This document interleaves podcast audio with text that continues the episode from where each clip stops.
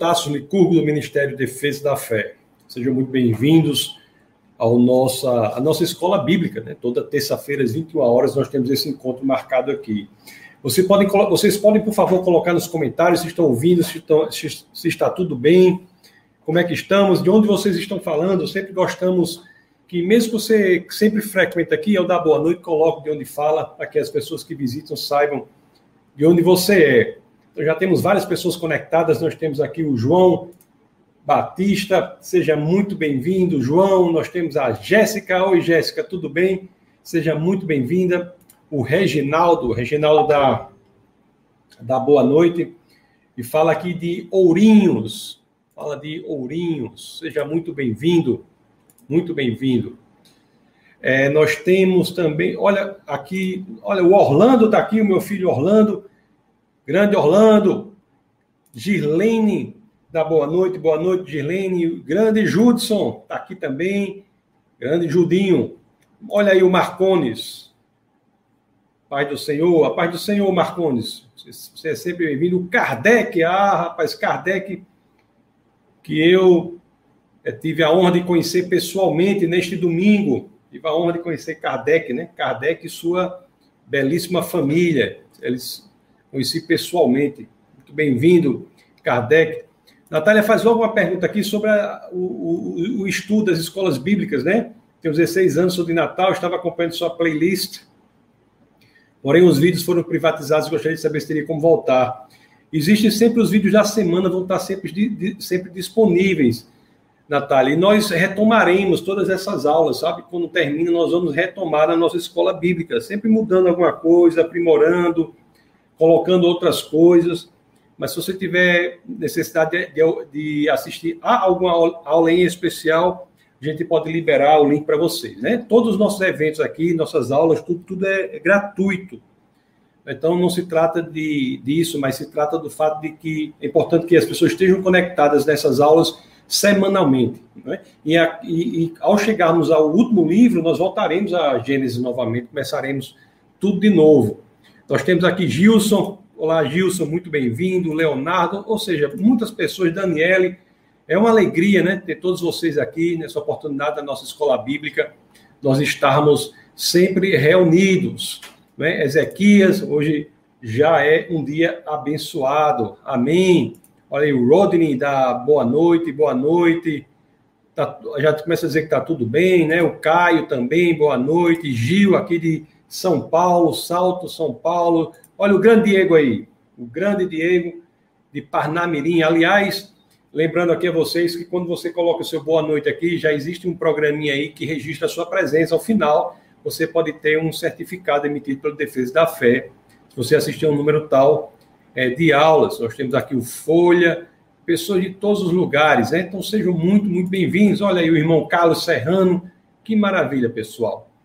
Guga está aqui também de Fortaleza, Fortaleza, Ceará, aqui pertinho, né? Nós estamos agora no momento, nós estamos em Natal, ele tá, e, o, e o Guga está ouvindo de Fortaleza. Grande professora Jesse, professora Jesse, alto nível internacional, nos acompanha. Olha aqui, o, o, o Folha de Estudo no Ensino Médio assiste todas as suas palestras.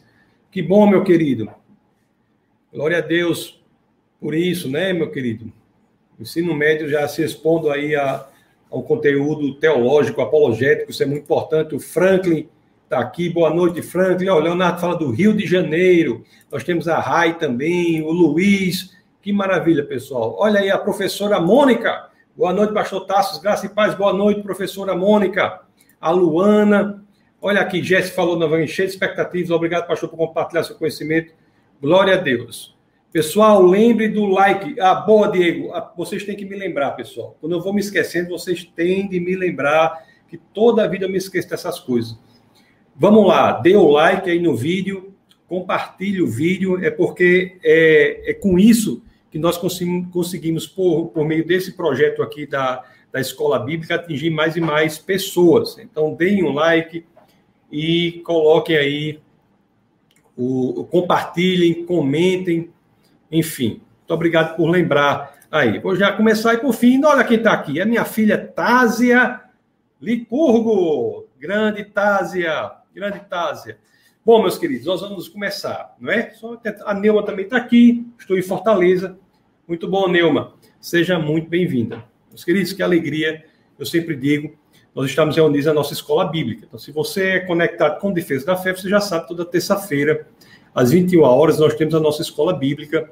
Todas as terças, às quartas, às 19, nosso culto do Espírito, às quintas, às 21, o webcast é proibido não pensar. E aos domingos, às 18 horas, o culto da palavra. Né? No momento, eu estou é, pregando no culto da palavra na série sobre o Evangelho de João. Né? Estamos sendo expostos ao Evangelho é, de João. Hoje nós vamos dar continuidade à nossa, nossa, nossa escola bíblica, né? a Bíblia de A, aliás, de G a A, de Gênesis a Apocalipse. E hoje eu já vou entrar no primeiro livro de Reis. E hoje eu vou falar com vocês sobre algo interessante. Vou falar com vocês sobre a história, falando do livro de Reis, mas apresentando a história da Bíblia de uma perspectiva em especial, a perspectiva de como na história da humanidade Deus dispõe a sua presença para a humanidade. Como é que as escrituras nos narram no passado tempo a forma como Deus se apresenta para a humanidade? Porque se você pensar bem, meus queridos, eu já uma vez eu li algo sobre isso, se você pensar bem, o, a história da Bíblia ela pode ser narrada, pode ser explicada da seguinte forma: é a história de como o homem e a mulher viveram e vivem na presença de Deus. Quando nós começamos aqui a série dessa escola bíblica, né, no livro de Gênesis, nós vimos que Deus, ao criar o homem, Deus vivia ali. Ele, o homem e a mulher, eles, eles sentiam a presença de Deus, eles compartilhavam da presença de Deus. E a, e a história da Bíblia exatamente tem esses dois pontos. O ponto inicial de como aquele casal, Adão e Eva, eles conviviam com Deus, e tem um ponto final de como uma multidão em uma grande cidade voltará a conviver com Deus. E no meio desses dois pontos, muitas e muitas coisas acontecem. E nós vamos aprender com a exposição da história da Bíblia, da perspectiva de como Deus dispõe disponibiliza a sua presença para nós, nós vamos aprender muito sobre a pessoa de Jesus Cristo, com base nessa história.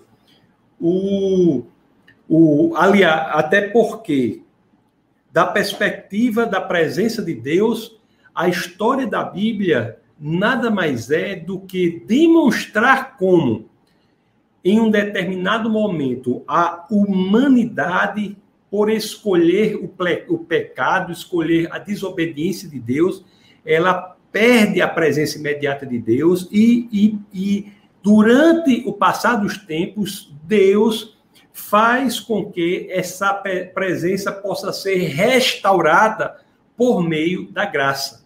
Então, a história da Bíblia, da perspectiva da presença de Deus para o homem, ela pode ser narrada como? A história de como o homem, uma vez tendo convivendo e tendo a presença imediata de Deus, perde acesso a essa presença imediata de Deus porque escolhe o pecado, escolhe a desobediência e depois experimenta a graça de Deus para que por meio dela, né, por meio pela fé essa graça seja derramada ao homem e ele restabeleça essa presença que foi perdida lá atrás.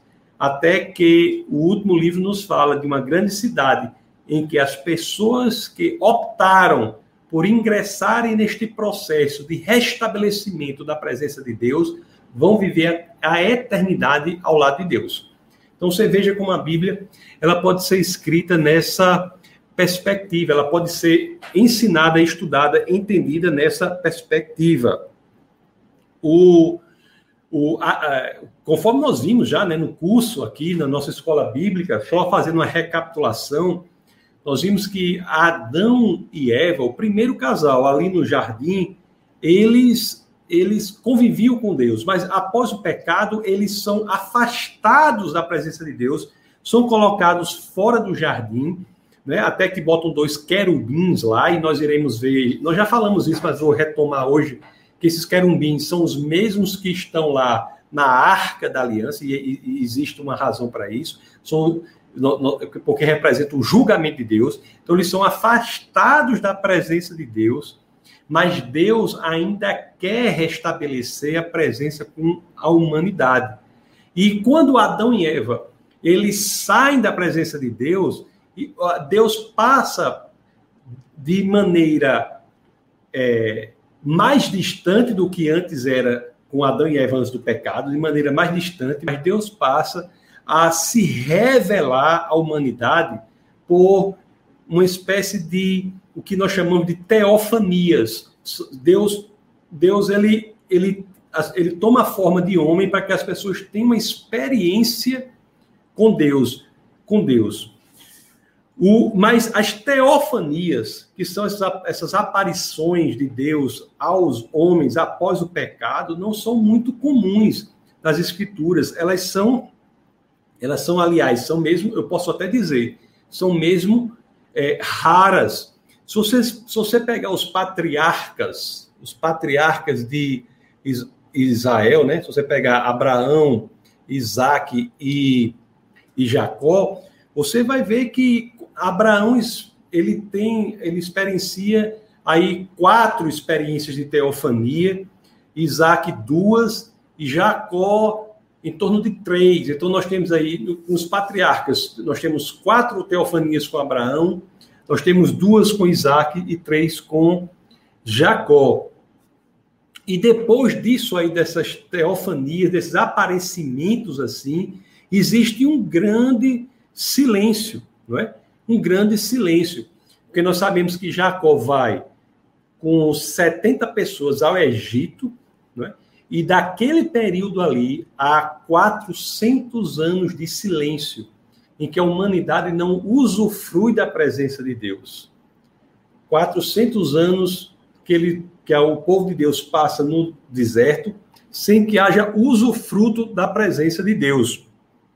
Até que Deus volta a aparecer, não mais como aparecia antes, mas naquele evento sobre o qual nós nos debruçamos, né, nas aulas anteriores, nas aulas da, da, nossa escola bíblica anteriores, ele volta a aparecer lá para Moisés. Volta a aparecer na sarça ardente, no arbusto flamejante, não é? Tem aquela passagem é, interessantíssima, né? Que Moisés, após 400 anos, a humanidade, ele não, não tinha experiência com Deus. Que Moisés sabia de Deus era o que a mãe dele tinha ensinado, né? A mãe, que, conforme nós vimos com detalhes aqui na nossa escola bíblica, a mãe foi, é, pela providência do Senhor, foi colocada na posição de criada ali, de, de espécie de babá de Moisés, e foi ela ensinou a Moisés o, o que o que havia um único verdadeiro Deus. Moisés que teve uma educação palaciana, uma educação secular, mas a educação na própria que ele teve foi da mãe biológica dele que ensinou sobre quem era o único e verdadeiro Deus. Mas Moisés ele não tinha é, nem Moisés nem o povo de Deus fazia 400 anos que não tinha experienciado nenhuma nenhuma presença de Deus. E Moisés pergunta assim, né? Como eu direi para o meu povo, Deus disse a Moisés voltar ao Egito e libertar o povo. Quando eu chegar lá, quem eu direi que você é? Né? Aí a resposta de Deus é: Eu sou o que sou. Essa resposta é poderosíssima, né? Eu não sou aquilo que, nós, que você quer que eu seja, né? Deus é autossuficiente. Deus é a razão de ser das coisas. Tanto é autossuficiente que Moisés se impressiona porque a flama, o fogo no arbusto não consome o arbusto não é um fogo que precisa de combustível para existir, é um fogo autoexistente. Eu sou o que sou. E Jesus Cristo, tempos à frente, né, como estamos vendo, inclusive nos cultos aos domingos, quando estamos estudando o Evangelho de João, em várias situações Jesus refere-se a si próprio né, como o eu sou. né? fazendo referência à sua divindade. Então existe aquela é, presença de Deus e Moisés volta a, ao Egito para libertar o povo. Aí tem toda aquela situação com o faraó, Moisés, Deus por meio de Moisés liberta o povo, né? Tem aquela a passagem interessante, né? Que Deus manda Moisés colocar é, Moisés é, falar ao povo que deve colocar o sangue do cordeiro sobre os umbrais da porta, né? aqueles que, que estiverem cobertos pelo sangue do cordeiro serão salvos. Né? E, e naquele momento Moisés vai lá e faz essa pregação: você está coberto pelo sangue do cordeiro, você está coberto pelo sangue do cordeiro. E aqueles que estão são salvos, são libertos do, do Egito. E, e eu falei para vocês que Jacó havia chegado lá é, e o povo que havia ido com ele era em torno de 70 pessoas. E agora, na saída de Moisés, nós já temos aí 2 milhões de pessoas. 2 milhões de pessoas. E, na, e quando, sai do, quando sai do Egito, vai para o deserto, ali no deserto existe também uma experiência diferente da presença de Deus. Como vocês sabem, Deus é, se fazia presente numa, numa, numa coluna, né? Havia a nuvem durante o dia para proteger o povo do sol e uma coluna de fogo durante a noite para proteger o povo do frio. Então Deus ele se faz presente também desta forma. Então você está vendo que gradativamente qual é a presença de Deus? Né? Deus tem a presença plena com o povo ali com Adão e Eva. Depois da desobediência, é, Deus se afasta, porque Deus não há. Se Deus conviver com o pecado, o pecado é imediatamente destruído. Então Deus se afasta para que o homem não seja destruído. Então existe uma espécie de, de articulação ou espécie de progressão na, no aparecimento de Deus. Deus quer restabelecer a presença com o homem. Então nós vimos que depois tem as teofanias, né? Depois das teofanias, nós vimos que tem aquele período de silêncio de 400 anos, depois tem o aparecimento a Moisés, depois do aparecimento na, na sarça ardente, depois do aparecimento a Moisés no deserto tem a, a presença de Deus quando ele se faz na nuvem e na coluna de fogo, até que eles, eles chegam ao, ao, ao Sinai. Né? O, o, Moisés ali com o povo no Monte Sinai, eles vão experienciar outro tipo de presença de Deus. Outro tipo de presença de Deus, que é muito interessante. Nós, as escrituras nos dizem que a nuvem baixa sobre o monte, né, representando a presença de Deus. E o povo foi absolutamente preenchido por medo, por maravilhamento. O, eu, o que tem, nós temos para ver aqui, eu acho que eu vou abrir, vou pedir, vou pedir para que vocês abram as escrituras no livro de Êxodo. Vamos ler o capítulo 33, no verso 3. Vamos ali em Êxodo, no capítulo 33, no verso 3, só para que vocês vocês vejam aqui o que, que houve aqui. Deixa eu compartilhar com vocês aqui, porque eu acho que deixa eu compartilhar aqui com vocês.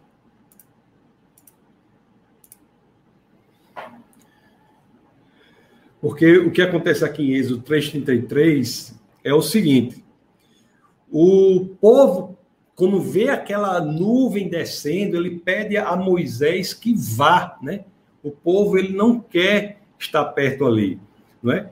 E Moisés vai, e quando Moisés sobe ali para ter com Deus, né? Uma outra aparição de Deus, quando Moisés desce, foi o que nós já vimos na nossa escola bíblica, o povo havia feito outro ídolo havia feito um bezerro de ouro. Aí o que é que Deus diz? Deus diz assim, ó: Vão para a terra Vão para a terra onde manam leite e mel. Mas eu não irei com vocês, pois, pois vocês são um povo obstinado e eu poderia destruí-los no caminho o grau de idolatria daquele povo se torna tão radical que Deus diz assim: vocês serão abençoados, vão para a terra de onde manam leite e mel, mas eu não vou com vocês, porque a insistência no pecado fará com que a minha presença os destrua. Então você veja que há uma incompatibilidade entre a presença de Deus e, e o pecado. E, e, e, é interessante isso, né? Que Deus ele está disponível a abençoar e todo, mas ele não pode caminhar com a humanidade nessa situação, porque a humanidade será é, destruída. Você vê o cuidado de Deus, né? O cuidado de Deus. O homem é obstinado, o homem tenta a todo momento desagradar a Deus. O homem fez ídolo, um ídolo, né? Os ídolos lá de, da, do bezerro de ouro, e Deus quer sempre restabelecer. Sempre restabelecer. E o povo, quando ouve isso aqui, Deus dizendo assim: vá, você pode ir, você pode usufruir da prosperidade, você pode usufruir de tudo, mas eu não estarei com você. E é interessante aqui no, no verso que nós lemos, foi 33,3, vamos ler o, o 33, 4 e 5, que o povo entende que tudo no mundo sem a presença de Deus não é bom. Quando eles dizem assim, ó, quando o povo ouviu essas palavras terríveis, começou a chorar e ninguém usou efeito, enfeite algum. Isso porque o Senhor ordenara que Moisés dissesse aos israelitas: Vocês são um povo obstinado. Se eu fosse com vocês, ainda que por um momento eu os destruiria. Agora tirem seus efeitos e eu decidirei o que fazer com vocês. Você veja que a, o entendimento é que, mesmo que Deus diga a eles, vá para Canaã, a terra de onde emanam, é, leite, manam leite e mel, mas eu não estarei com vocês, mas isso não é nada a presença de Deus é algo essencial. Essencial. E é interessante que é construído o tabernáculo, porque Deus, então, para restabelecer a sua presença com o povo, ele já havia dito a Moisés o que ele deveria fazer para essa, essa presença ser restabelecida.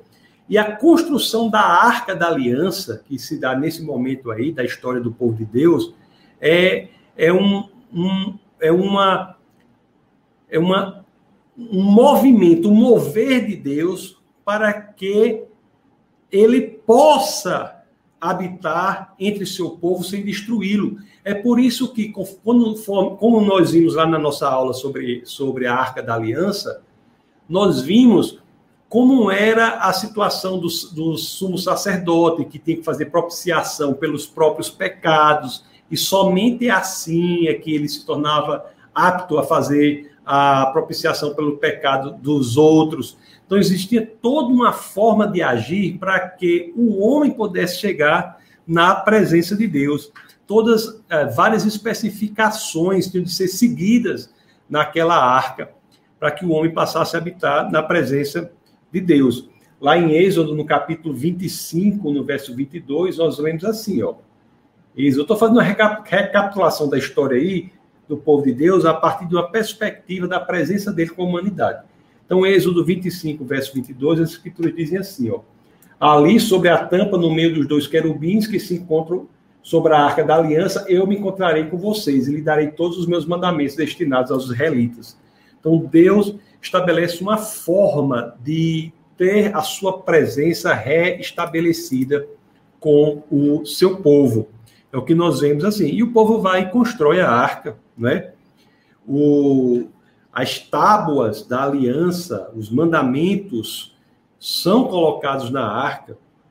E na época eu disse lá que o pessoal acha que são dez mandamentos, mas o pessoal acha que tem cinco numa tábua e cinco no outro. Eu sempre digo assim, que são 10 em uma e são 10 em outra, como se fosse um contrato, né? É um contrato de Deus com a humanidade. E, e, e agora eu vou falar uma coisa muito importante do que nós estamos conversando aqui. E, de fato, quando a Arca da Aliança é feita, as Escrituras nos dizem o quê? Quando o, a arca e o tabernáculo são construídos, o que é que as, as escrituras nos dizem?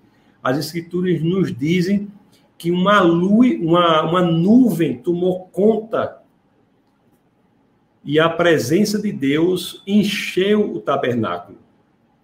Lá em Êxodo, no capítulo 40, Êxodo, no capítulo 40, Êxodo, no capítulo 40, no verso 35, deixa eu mostrar para vocês aqui. Olha só que interessante. Isso aqui é muito importante para que a gente. Eu quero que vocês gravem isso. Tá certo? Preste bem atenção, isso vai ser muito importante porque eu vou dizer mais lá na frente. Vocês vejam aqui que quando. O que é que diz as escrituras? Ó? Então a nuvem cobriu a tenda do encontro e a glória do Senhor encheu o tabernáculo. A glória do Senhor encheu o tabernáculo. Né?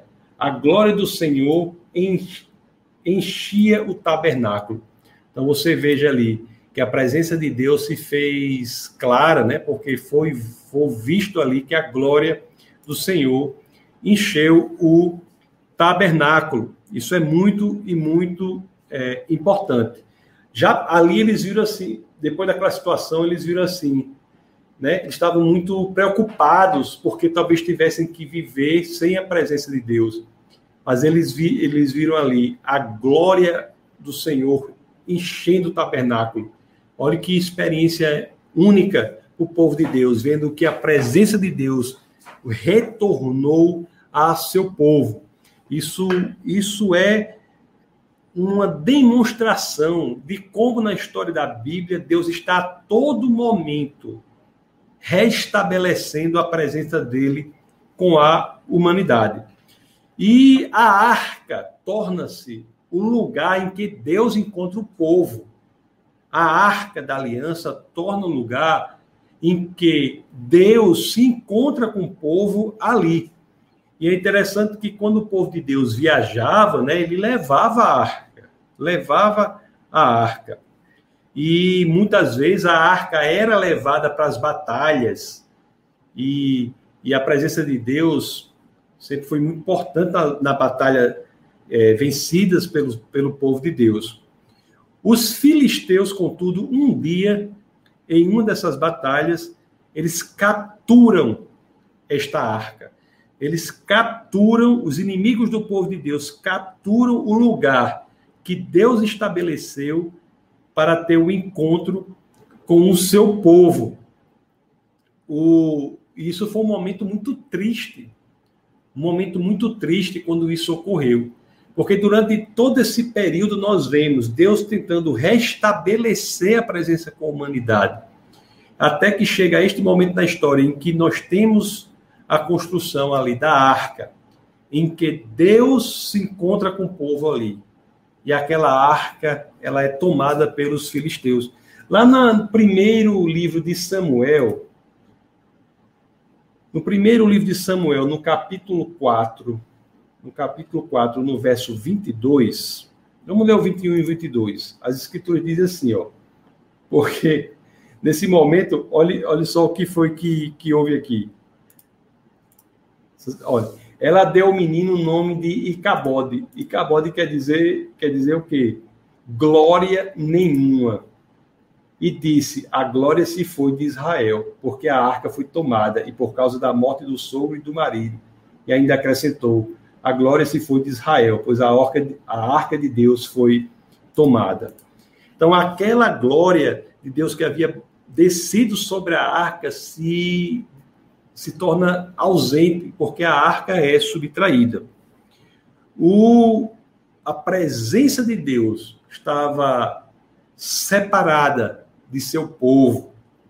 É interessante que a arca é recapturada, volta à presença do povo de Deus durante o reinado de Saul, de Saul. Mas Saul, ele negligencia o tratamento com essa arca.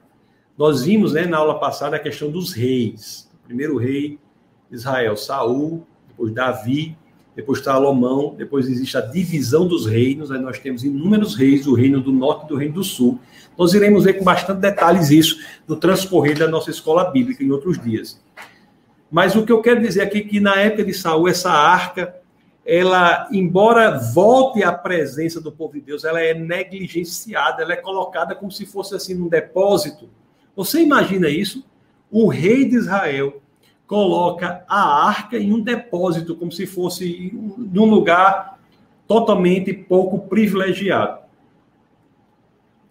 Até que Saul, que não foi um bom rei, né, conforme vocês sabem, ele dá lugar a Davi.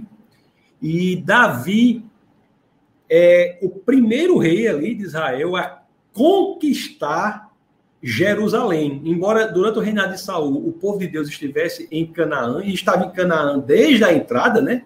Em Canaã nunca viu conquistado Jerusalém. E ali com Davi, Davi conquista é, Jerusalém e vai estabelecer o centro das decisões, o centro religioso ali onde deve ser, na cidade santa de Jerusalém. E, da, e Davi é, foi o melhor rei que Israel teve. E Davi, então, ele pega essa arca e leva para Jerusalém. Nós vimos, é, inclusive na aula passada, que o rei Davi ele tinha o intuito de construir o templo para Deus, não é? construir um templo. Você veja que lá no deserto era uma era tenda, uma tenda com a arca dentro. Davi queria construir um templo para Deus, colocar a arca. Onde havia tenda, haverá o templo. Onde eram cortinas, haveria muralhas. Davi queria honrar a Deus é, dessa forma.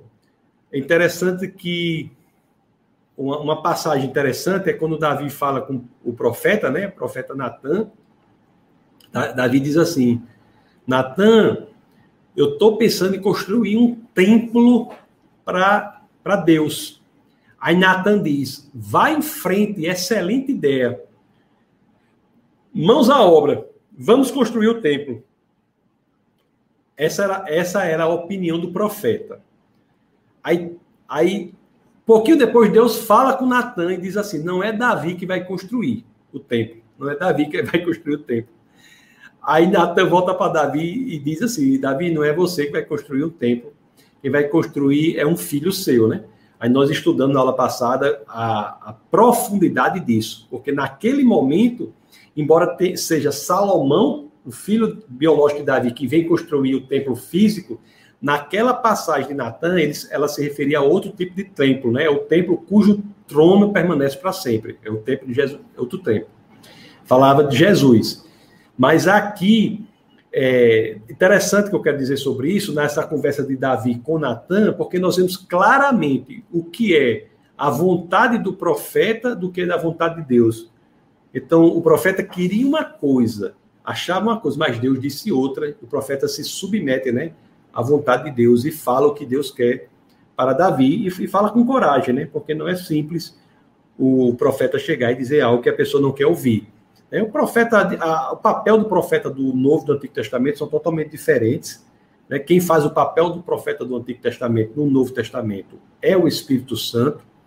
Mas hoje em dia nós vemos né, muitas pessoas que buscam muito, profecias. E profecias existem, mas as pessoas é, exercem uma religiosidade na dependência de profecias que muitas vezes não são verdadeiramente de Deus. Quando Deus quer falar com você, ele vai levantar uma pessoa em qualquer lugar e Deus vai falar com você, né? Mas as pessoas hoje, assim, como nós vemos também pessoas que se autoproclamam profetas, mas nunca vi esses profetas dizerem uma coisa para corrigir, né? Sempre é, sempre é para, é, às vezes, elogiar uma coisa que nem é, mas enfim, nem é tão é, bíblica assim. Mas, enfim, o que é importante aí nessa questão é isso que Davi ele queria honrar a Deus com um templo. Honrar a Deus com um templo. E,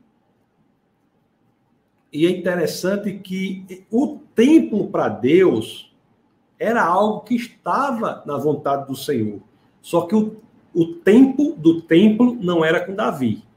Também, é outro ensinamento. Porque se nós formos para Deuteronômio, no capítulo 12, nós formos para Deuteronômio, no capítulo 12, no verso 5, Deuteronômio 12, 5, as escrituras dizem assim, ó.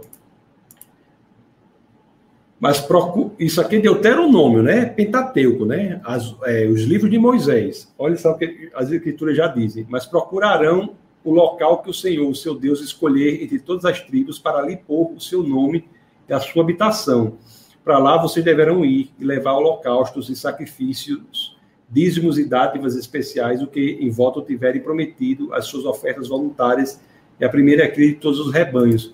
Então você veja aí que Deus já falava sobre o momento em que haveria um local né, em que isso ocorreria, mas não era ali com Davi.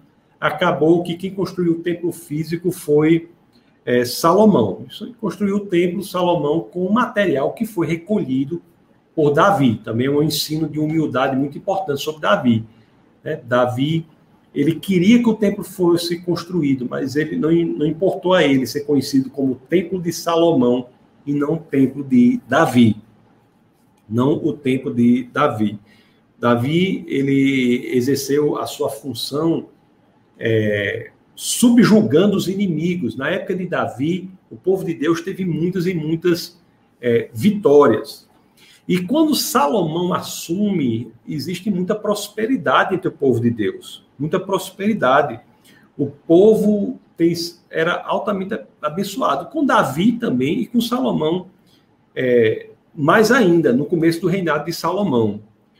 E nós temos aqui que ele, Salomão, foi construir o templo e Salomão dá ordem para construir. Existe um ensinamento muito profundo aqui que nós tiramos de como o templo foi construído.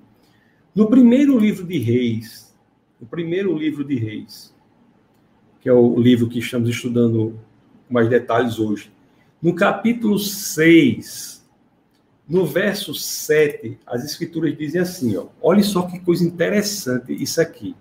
As escrituras dizem assim, ó, na construção do templo só foram usados blocos lavrados nas pedreiras e não se ouviu no templo nenhum barulho de martelo, nem de talhadeira, nem de qualquer outra ferramenta de ferro durante a sua construção. Os blocos já eram trazidos prontos para serem colocados, não se havia barulho, não se ouvia barulho de martelo, de nada. Não é? E é muito interessante como, quando nós entendemos da forma que entendemos isso, com base no que vimos na aula passada também, que, que existe uma maneira específica com as escrituras se referem a nós, os crentes. Na primeira epístola de Pedro, na primeira de Pedro, no capítulo 2, no verso 5, primeira de Pedro, no capítulo 2, no verso 5, as escrituras dizem assim, ó. Como ela se refere a nós, diz assim: vocês também estão sendo utilizados como pedras vivas na edificação de uma casa espiritual, para serem sacerdócio santo, oferecendo sacrifícios espirituais aceitáveis a Deus por meio de Jesus Cristo.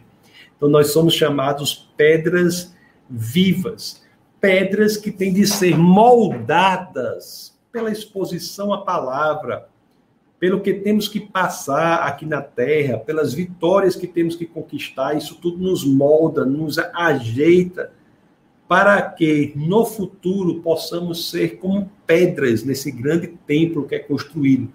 Veja que, assim como as pedras do templo de Salomão, elas já eram ajeitadas, já eram tosadas, já eram moldadas antes para já chegarem na forma que deveriam ter para exercerem o papel que lhes era proposto, assim conosco isso também é feito.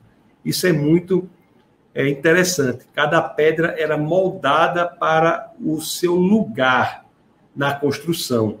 E assim nós, como pedra, pedras vivas, também passamos pela mesma coisa.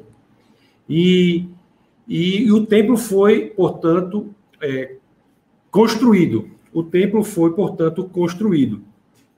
E Salomão ele constrói o templo de forma impressionante, né? É um templo belíssimo, um templo que é inigualável. O templo, o em vez daquelas cortinas do tabernáculo, nós tínhamos agora muros, nós tínhamos paredes, nós tínhamos É, a descrição do templo pelas escrituras é uma descrição, é uma descrição muito impressionante mesmo. Muito impressionante mesmo. Depois vocês podem até ler lá no, acho que é do verso, o verso 20 ao 28 do capítulo 6 de, do primeiro livro de Reis. Deixa eu só checar aqui para vocês. O primeiro, de rei, primeiro livro de Reis,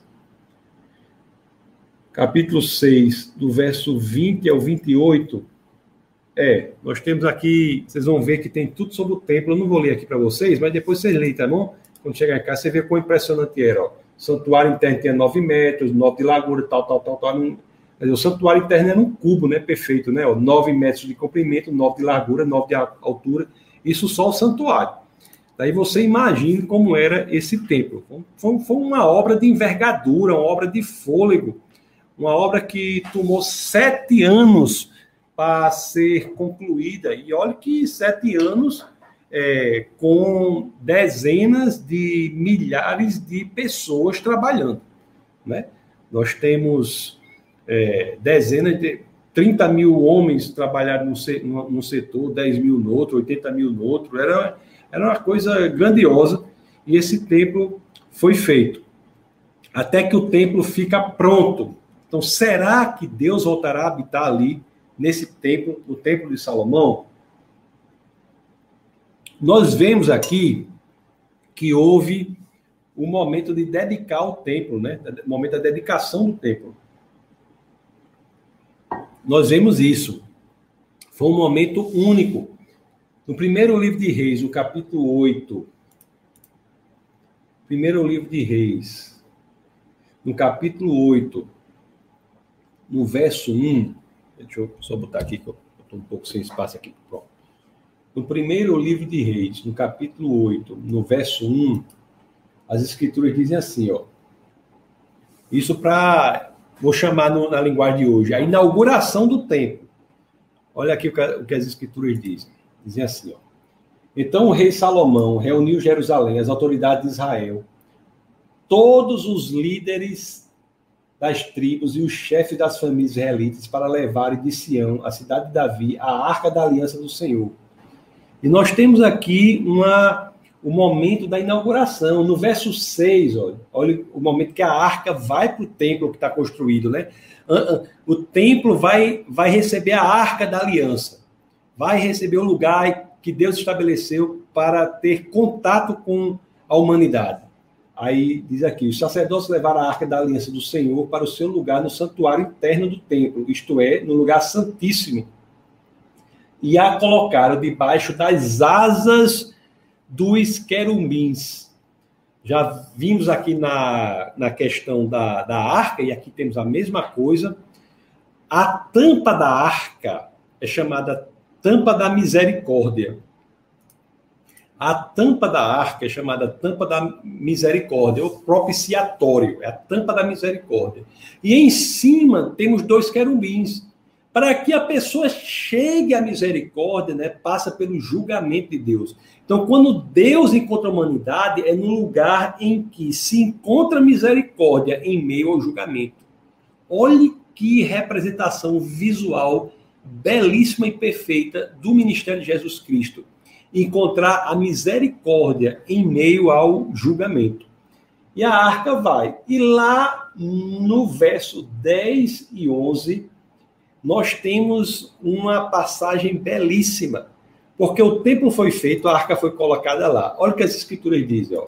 Quando os sacerdotes se retiraram do lugar santo, uma nuvem encheu o templo do Senhor de forma que os sacerdotes não podiam desempenhar o seu serviço, pois a glória do Senhor encheu o templo. Assim como ali na arca, né, nós vimos que a presença de Deus se, se fez real. Né? A glória encheu a tenda. A, aqui, a tenda do encontro, aqui no templo, a mesma coisa acontece. Você preste atenção o quão relevante e importante isso é para a história do povo de Deus. Porque a última vez que nós tivemos esse momento em que a glória do Senhor enche o ambiente e tem a presença de Deus novamente em meio ao povo, em relação a esse texto que estamos lendo, se deu 400 anos antes. 400 anos antes. E agora a mesma glória de Deus, né? no reinado de Salomão, ao construir o templo com material que foi reorganizado e recolhido por Davi, quando a arca foi para ali, a arca que havia sido perdida, né, que os filisteus haviam conquistado, havia sido recapturada, mas havia sido menosprezada no reinado de Saul. Agora em Davi e em Salomão, a arca está num templo grandioso dedicado ao Senhor. A presença de Deus se fazia presente, se fazia real. Tanto que o verso 2, né, disse assim, eu acho que eu li até o 11, né? Deixa eu ler, deixa eu ler o 12 para vocês aqui. O 12.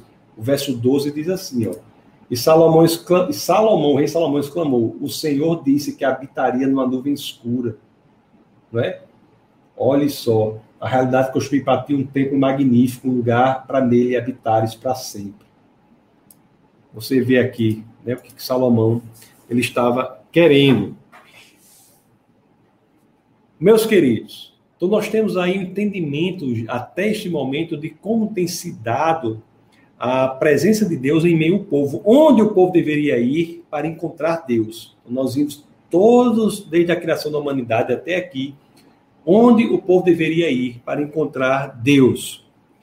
E, e aqui era na Arca da Aliança, conforme eu disse, né, na, na, na Arca da Aliança, que, em que representava visualmente o encontrar misericórdia em meio ao julgamento. E encontrar a misericórdia em meio ao julgamento. E foi um momento muito importante, né? Salomão passa a adorar o Senhor. Ele adora o Senhor quando isso ocorre. É, não é que Salomão achasse que Deus estava preso ali no templo. Eu acho que as pessoas às vezes não entendem. Nenhum, nenhum israelita, nenhum rabino ou rei achou que Deus estaria preso ali no templo. É que era no templo que Deus encontraria a humanidade né, no tempo que Deus encontraria a humanidade. O, e Salomão, ele, ele ora a Deus, né, para que os olhos de Deus estejam sempre voltados para o templo. Isso é muito importante, viu, para que mais tarde eu vou falar. Eu vou até ler para vocês aqui o verso 29. O verso 29, que nós estamos no primeiro, primeiro livro de Rei, capítulo 8. Deixa eu ler para você o verso 29 Vamos ver essa passagem aqui da oração do rei Salomão. Essa passagem da oração do rei Salomão que diz assim, ó, deixa eu mostrar para vocês aqui. Diz assim: Estejam os teus olhos voltados dia e noite para este templo, lugar do qual disseste que nele porias o teu nome, para que ouças a oração que o teu servo fizer voltado para este lugar. Tá vendo aí, ó? Salomão orando ao Senhor para que os olhos dele estejam sempre voltados para o, o templo e sempre voltados para o templo. Meus queridos, até aqui a história tá bonita. Só que agora eu tenho que falar uma situação muito triste. Eu até tomar um pouquinho de água para falar isso. Tempos depois, nós iremos ver com mais detalhes aí no transcurso da escola bíblica, né, em outras aulas, mas tempos depois, depois de Salomão, o reinado, o reino unificado se desfaz.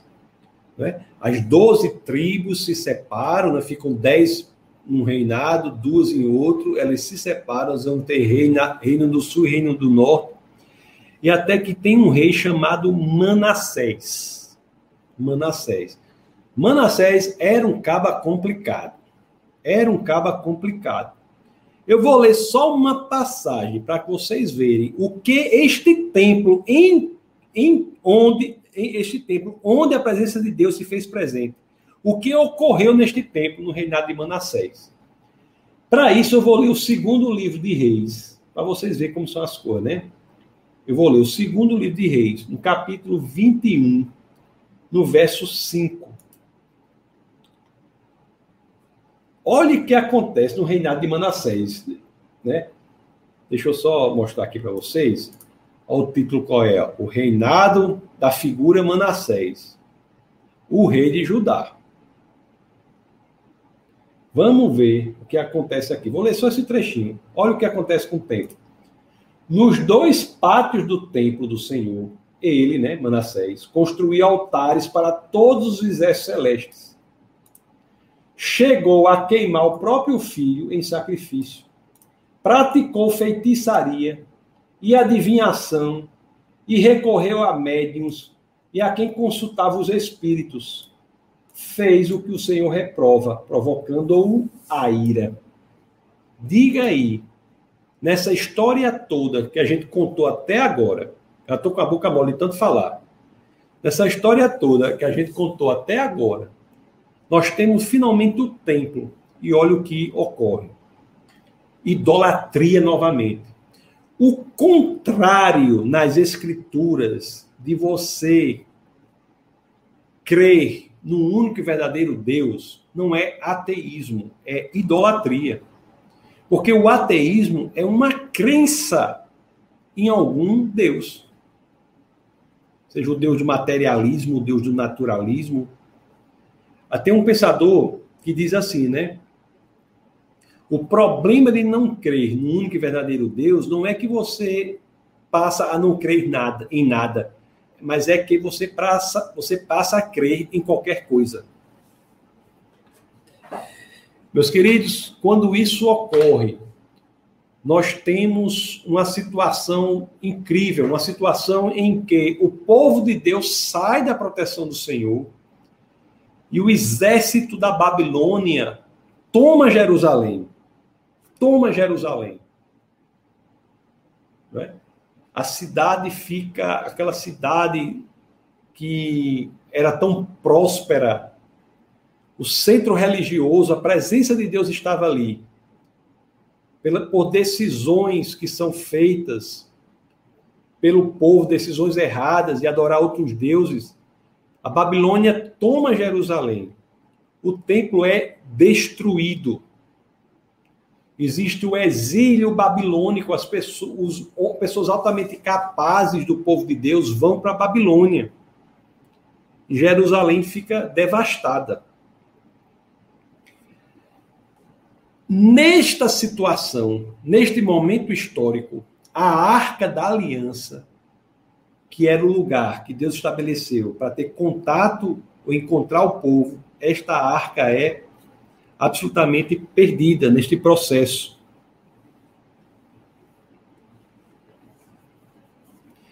Tempos depois, este é, é, tempos depois, esse templo é reconstruído. reconstruído, porque 70 anos depois de, da Babilônia, né, do exílio babilônico, é, existe a reconstrução de Jerusalém, 70 anos depois. E é inter... deixa eu só dizer uma coisa interessante também. Esses 70 anos é interessante pelo seguinte: porque o povo de Deus havia estado na terra prometida por 490 anos antes disso acontecer e ele não havia respeitado o descanso da terra que era para ser dado no sétimo ano. É interessante que com o exílio babilônico, a terra fica descansando 70 anos. E só nós multiplicarmos, multiplicarmos 70 vezes 7, dá exatamente o, os 490 anos em que o povo esteve lá e não deixou a terra descansar no sétimo ano, de, no, no, último ano de cada período de sete anos. não sei se eu estou me fazendo, fazendo entender. O povo de Deus esteve na terra prometida por 490 anos, né? Antes de tudo acontecer. Aí, sem deixar a terra descansar a cada sete anos. Aí, 490 anos são, são 70 períodos de sete anos. 70 períodos de sete anos, né? Isso é, é interessante. São 70 períodos de sete anos. Aí, no exílio babilônico, a terra é forçada a descansar os 70 anos que ela não descansou no, quando o povo não cumpriu a determinação de Deus. Isso aí é só um, um parênteses que é muito interessante para quem gosta dessas coisas. Isso é muito interessante. Então, após o exílio babilônico, Jerusalém é reconstruída, a cidade é reconstruída é quando nós vamos estar a questão de Neemias, Esdras e, e, e, e Neemias, que tem a reconstrução das paredes da cidade, a reconstrução do templo. Mas, meus queridos irmãos, essa reconstrução do templo em nada se assemelha com o templo original. Era uma era uma a, o templo que foi reconstruído é infinitamente inferior ao templo ao templo original é, construído por Salomão. Tanto que as escrituras dizem que após ver, algumas pessoas, ao verem aquele templo reconstruído, na realidade choraram. Né? Diante da constatação né? do que era antes, do que se falava antes e do que é, do que ficou hoje em dia, ou depois na reconstrução do templo. Reconstrução do templo. Agora, preste bem atenção ao que eu vou dizer aqui. Este segundo templo, ele foi construído. Não há em nenhum lugar das escrituras nenhuma passagem que diga que depois da reconstrução do segundo templo, né, desse a nuvem desceu e a presença de Deus encheu, encheu o lugar. Nós lemos isso em várias situações, lemos isso lá no, na Arca da Aliança, nós, eu falei para vocês aqui, nós lemos isso no primeiro templo de Salomão, né? Mas depois que esse templo é destruído e reconstruído, em nenhum lugar das Escrituras nós lemos que houve a presença de Deus nesse segundo templo. O templo reconstruído passa a ser apenas um prédio em que as pessoas vão adorar, mas não sentem, não há a presença genuína de Deus não há a presença de Deus. E, e há pessoas que falam de dois tempos ou três tempos, né? Porque houve essa, essa segunda destruição, depois de Neemias e, e Esdras, que depois é reconstruído uma, uma espécie de terceiro templo, que é uma reforma, mas vamos chamar terceiro templo. Quem chama dois templos é porque entende que foi uma reforma. Quem chama três templos é porque entende que, que foi um templo novo, um templo bem diferente que foi feito por Herodes. Herodes. E também quando Herodes reforma o templo, não há nas escrituras nenhuma situação que fala que a glória de Deus tomou conta do lugar. Meus queridos, prestem bem atenção a essa coisa magnífica teológica aqui. Preste bem atenção, essa coisa magnífica do ponto de vista teológico aqui. Herodes Antipas é contemporâneo de Jesus, né? Nós temos é, passagens que falam da, da, da, da, do encontro de Jesus com Herodes, inclusive Jesus não responde nada ali. Mas nesse momento em que existe um templo em que a presença de Deus não é sentida, é exatamente a mesma época em que o apóstolo João registra algo lá em João 1, verso 14. Em João 1, verso 14, as escrituras registram isso aqui, ó. Existe aqui, preste, preste bem atenção. Olha o que as escrituras registram.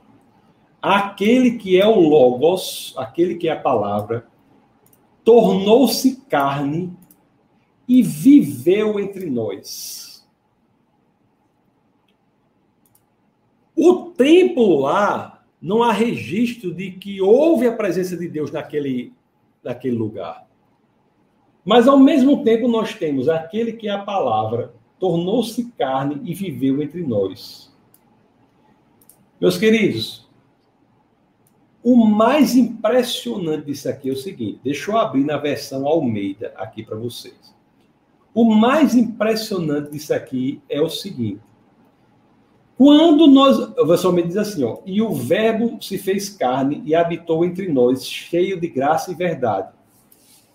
Esse nome habitou aqui, que vocês estão vendo, habitou aqui, Quando nós lemos o Novo Testamento em grego, né, porque o Antigo Testamento é escrito em hebraico, algumas partes aramaico, o Novo Testamento é escrito em grego.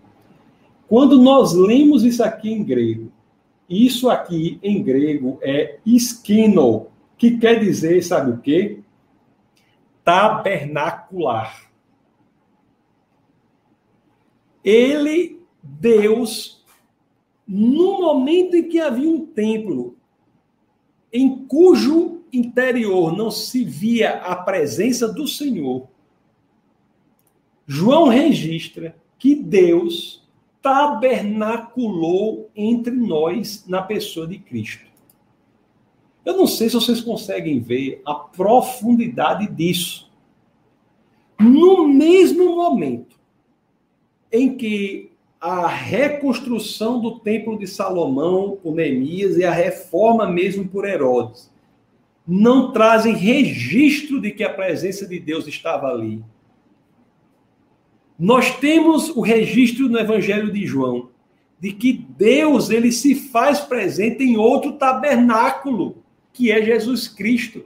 Deus, o Logos, tabernaculou entre nós. Isso é o que lemos quando nós lemos João 1,14 em grego, aquele que é o Logos tornou-se carne e tabernaculou entre nós. Quando Jesus Cristo vem ao mundo, quando Deus vem ao mundo na pessoa de Cristo, é o outro passo da maneira como Deus restabelece a sua presença em meio ao seu povo. Se até ali era no templo construído por mãos humanas, no templo de Salomão, não foi no segundo templo, não foi na reforma, mas foi na pessoa de Cristo, em que as escrituras dizem: ao vir ao mundo, foi quando Deus tabernaculou entre nós. Ao nascer, ao Cristo nascer, nós temos o Deus que se faz presente para o seu povo. É por isso, meus queridos, nós vimos até alguma coisa isso na aula passada e recapitulando. É por isso que nós temos tantas e tantas vezes as escrituras falando e é, demonstrando Jesus falando sobre o seu próprio corpo como templo. É o templo que permanece para sempre, o templo que será destruído, mas será reconstruído em três dias, para nunca mais ser destruído. É o templo que não apenas vive, mas venceu a morte. Jesus é o novo lugar, na lógica de Deus, em que Deus passa a encontrar-se com o homem. Nós vimos aqui desde o começo vários lugares em que Deus ensina ao homem como ele se encontrará com o homem, com a humanidade.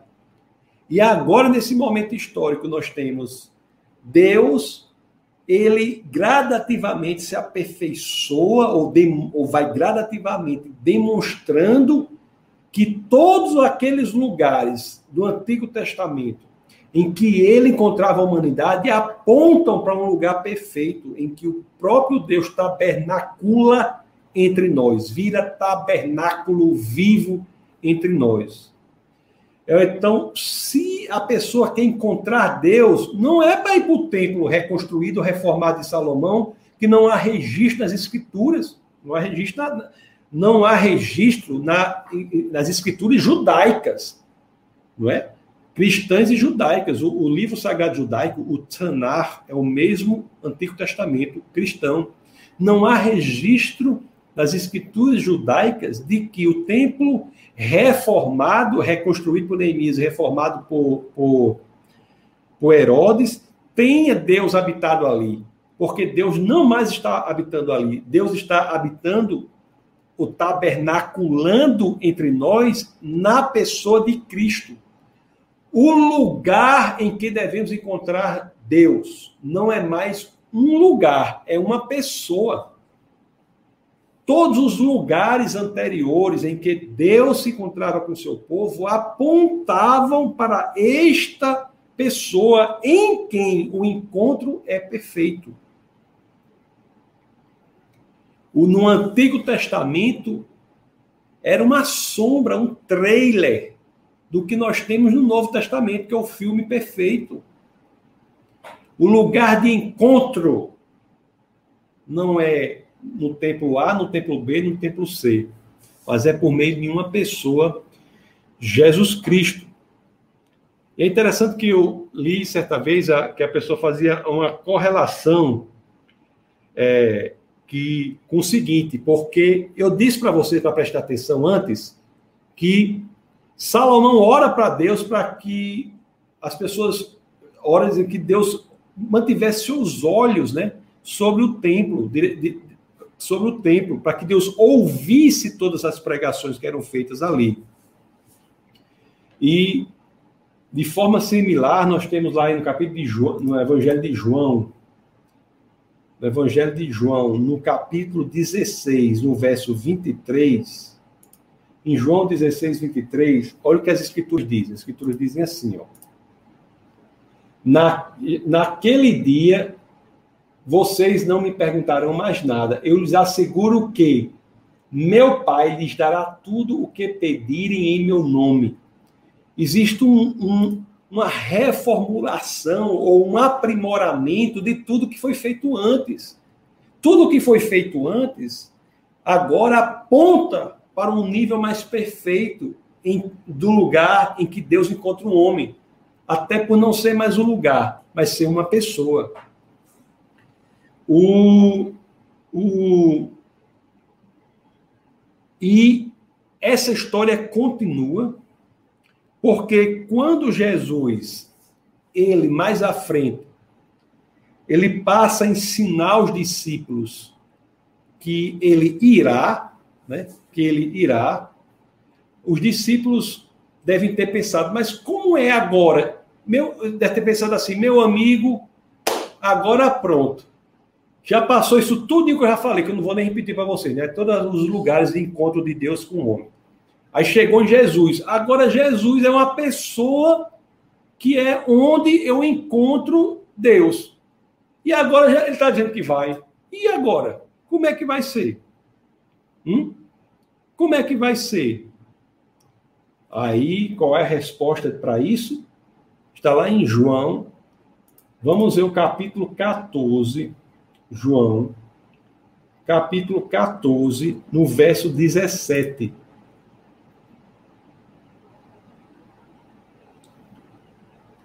Olhe só a promessa aqui, né? Jesus vai, mas ele, mas Deus não abandona a, o aperfeiçoamento da presença dele entre o homem. Porque olha o que diz aqui, ó, João 14, 17. O Espírito diz assim, vamos ler o 16, do 15. Se vocês me amam, obedecerão aos meus mandamentos. E eu pedirei ao Pai, e ele lhes dará outro, lhes dará outro conselheiro para estar com vocês para sempre. Você está vendo a linguagem? Se nós formos ver a Bíblia da perspectiva de como Deus estava com o homem, lá desde o começo até o final, você veja o que está dizendo aqui, ó. Eu pedirei ao Pai e ele lhe dará outro conselheiro para estar com vocês para sempre. Não é não é como as não é como as teofanias dos patriarcas que vinham e vão, vão e vêm, não. Não é como a sarça ardente para Moisés que apareceu, não é como a coluna de fogo que vinha e desaparecia. Não. Não é como a arca da aliança que foi subtraída pelos filisteus, que foi colocada é, depois recapturada, mas colocada num, num, num, lugar desprivilegiado pelo rei Saul. Não, não é num templo que foi negligenciado, né? Principalmente pelo rei do, do rei do, do, do, reino dividido Manassés, rei de Judá Manassés, que foi teve a invasão da Babilônia, o templo foi destruído, o templo que não em Jesus, é Jesus Cristo, que quando vai, deixa o seu espírito. O espírito de Deus é o espírito de Cristo, em quem temos a presença de Deus para sempre. Temos a presença de Deus para sempre. O Espírito da verdade. O mundo não pode recebê-lo porque não o vê nem o conhece. Mas vocês o conhecem, pois ele vive com vocês e estará com vocês. Vocês estão vendo o aperfeiçoamento? Como as coisas são incríveis? O Espírito Santo, o Espírito de Deus, o Espírito de Jesus em nós, é o elemento mais perfeito que poderíamos imaginar de como Deus estabeleceu ou restabeleceu do, aqui na terra a sua presença em meio ao seu povo. É melhor do que qualquer outra depois do pecado. Se Deus convivia com o homem após o pecado, o homem por desobediência se afastou de Deus e durante toda a história da humanidade que nós temos na Bíblia, é como Deus restabelece a sua presença entre o homem sem destruí-lo, porque isso só é possível porque Cristo vem para cumprir a lei e pagar o preço. Por isso que em Cristo não somos destruídos, mas somos salvos. Então, no Espírito de Cristo, nós temos o restabelecimento da presença de Deus em nós. Não há no cristianismo o que você possa fazer para ir até Deus. O cristianismo é tão radical que ele diz assim: basta que você queira que o Deus Criador dos céus e da terra venha até você. É impressionante. É impressionante. O Espírito de Deus, diz as Escrituras, passa a habitar no nosso corpo, em nós. O seu corpo é um lugar em que Deus habita. O Espírito de Deus habita. Se antes os lugares eram lugares que tinham de ser construídos, aquilo, aquilo outro, não. Nós hoje somos um templo vivo em que o próprio Deus habita. Na primeira epístola aos Coríntios, no capítulo 6, no verso 19, as Escrituras dizem assim: Acaso não sabem que o corpo de vocês é santuário do Espírito Santo que habita em vocês, que ele foi dado por Deus e que vocês não são de si mesmos? E aí, Acaso vocês não sabem isso? Acaso não sabem isso? Meus queridos, é muito incrível, né? Como as escrituras apontam para Cristo. Cristo é a, a perfeição, né? A perfeição de tudo para onde o Antigo Testamento ele aponta. Né? Aí nós temos, são, são 10 e 15, eu sempre prometi a vocês que vou procurar fazer a aula até 10 e 20, né? Para depois eu vou ler algumas, algumas questões, algumas, alguns comentários. Mas você, eu espero que você tenha visto como isso é incrível. A presença de Deus estava ali, com duas pessoas no jardim. Estava ali. Elas optam por se afastarem de Deus. Né? A proposta da serpente é exatamente essa. Não basta que você seja feito à imagem e semelhança de Deus. Você pode ser como Deus. Então Deus diz: quando o pecado entra no mundo, Deus se afasta. Se afasta. Chegará um momento em que teremos essa presença ainda mais perfeita.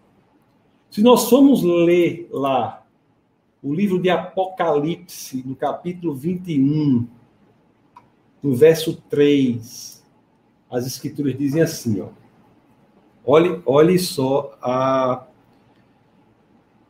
a, a, a visão ou o aperitivo que foi dado ao apóstolo João da refeição completa de que nós desfrutaremos na eternidade. Vamos ler Apocalipse 21, 3. Deixa eu compartilhar com vocês aqui. Olha o que as escrituras dizem. Ouvi uma forte voz que via do trono e dizia: Agora o tabernáculo de Deus está com os homens, com os quais ele viverá. Eles serão os seus povos. O próprio Deus estará com eles e será o seu Deus. Ele enxugará dos seus olhos toda lágrima. Não haverá mais morte, nem tristeza, nem choro, nem dor, pois a antiga ordem já passou. Aleluia, irmãos. Quanto a nós, o que é que nós devemos ter muito cuidado? Existe uma tentação, e agora, nesses últimos minutos, vou falar algo muito importante. Muito importante. Nós vimos que o, o segundo templo, o segundo templo reformado, né, o templo de Neemias e o templo de, reformado por Herodes, era um templo em cujo interior não se via a presença de Deus. Nós temos de ter muito cuidado para não cairmos na tentação de sermos templos como o segundo templo de Neemias ou o templo de Herodes.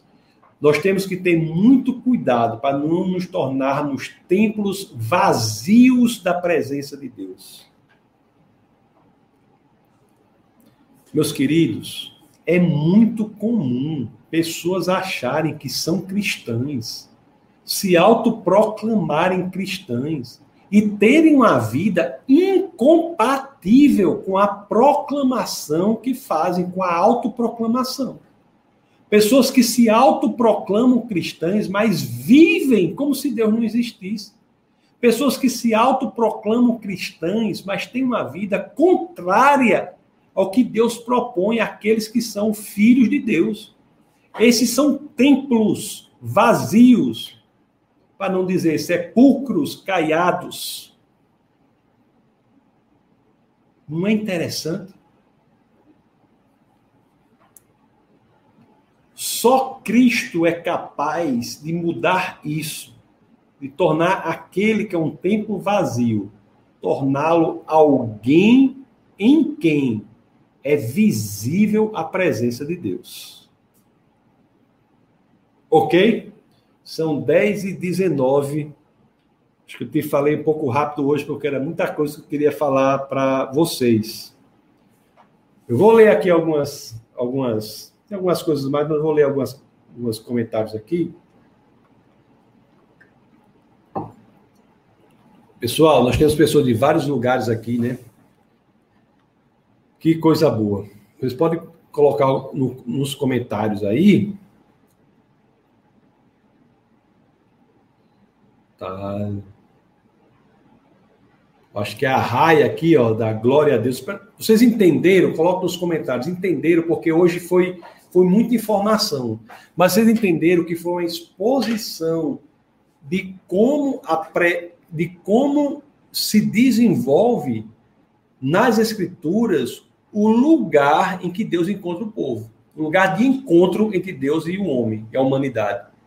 Então, nós vimos toda a história da, das Escrituras, como este lugar de encontro entre Deus e a humanidade vai se aperfeiçoando, como o Antigo Testamento aponta para frente. Luiz Pedro diz: compartilhe o link. É, compartilhe, né? Eu acho que ainda dá para compartilhar. Elizabeth diz boa noite, Parnamirim. Ana Paula, boa noite, pastor, boa noite, Ana Paula. Olha aí a professora Erivânia, boa noite, Erivânia, tudo bom? Maria Ângela, Maria Ângela Mendes Campolina, boa noite, a paz do Senhor.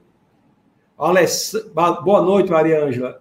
Alessandro Ockner diz, paz do Senhor, irmãos. Or... É de Hortolândia, em São Paulo. Muito bom. Mariângela aqui é de BH, né? BH tem uma turma boa de BH. Então vamos começar aí os núcleos aí, estamos articulando tudo, depois vou trazer novidades. Olha aí o Jocélio aí. Boa noite, a paz do Senhor. Olha só, falando com você. Amém. Amém. Olha aí. Ariston. Não creio que cheguei no final. Assisto novamente já já. João Batista, bênção de Deus para nós. Amém, João. A Milena diz assim: Oi, Milena, tudo bom? Diz assim: é impressionante como a idolatria acompanha o mandato desde o início. É, exatamente, né? Até hoje, até hoje, a idolatria é de fato algo muito perigoso, né? É de fato algo muito perigoso. Muito perigoso. É, a tentação da idolatria é algo que se faz presente em toda a humanidade. Temos o Antônio Carlos, amém. Elizabeth diz: Louvado seja Deus, a aula de hoje foi maravilhosa. Que bom que você gostou, Elizabeth. O grande Kardec, perfeito entendimento da aula de hoje. Parabéns pela perspectiva que o senhor nos traz. Glória a Deus, Kardec. Meus queridos, muito obrigado, viu? Pela presença de vocês. Agradeço muito a presença de vocês. Foi uma grande honra estar aqui com vocês.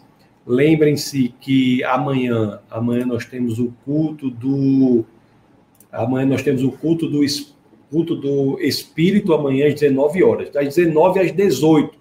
Culto do Espírito, o formato aí de uma hora. É, às quartas-feiras. Quinta-feira nós temos o webcast. É proibido não pensar. Vou até trabalhar nesse webcast amanhã, vou, mas será sobre como muitas invenções ou descobertas contemporâneas já estavam ali na Bíblia antes. Eu vou organizar algumas importantes para bater um papo com uma pessoa, que um, um, um, professor que é especialista nessa área. Então, vai ser muito interessante mesmo o webcast. E na quinta-feira, na quinta-feira, nós temos. Na quinta-feira é o webcast. Domingo nós temos o culto, ok? Que Deus abençoe é, grandemente. Foi muito bom realmente estar aqui com vocês. A aula de hoje foi um pouco assim, eu tive que falar muito rápido, porque era muito assunto que eu queria dar aqui no, até 10h20, né? E de fato deu certo aqui são 10h24 que eu estou lendo ainda o, os comentários, ok? Deus abençoe grandemente. Você, se, se, se direcionamento, se, se, você está conectado com defesa da fé, é, oferta neste ministério. Né? É importante que você, que está sendo alimentado pelo defesa da fé, é, se envolva neste movimento, para que mais e mais pessoas sejam atingidas, ok? Então, Deus os abençoe grandemente, meus queridos, e até a próxima oportunidade. Fique na paz do Senhor. Abração. Fique com Deus. E nunca se esqueçam aqui no Defesa da Fé, é proibido não pensar. Essa foi uma produção do Ministério Internacional Defesa da Fé, um ministério comprometido em amar as pessoas, abraçar a verdade e glorificar a Deus. Para saber mais sobre o que fazemos, acesse defesadafé.org.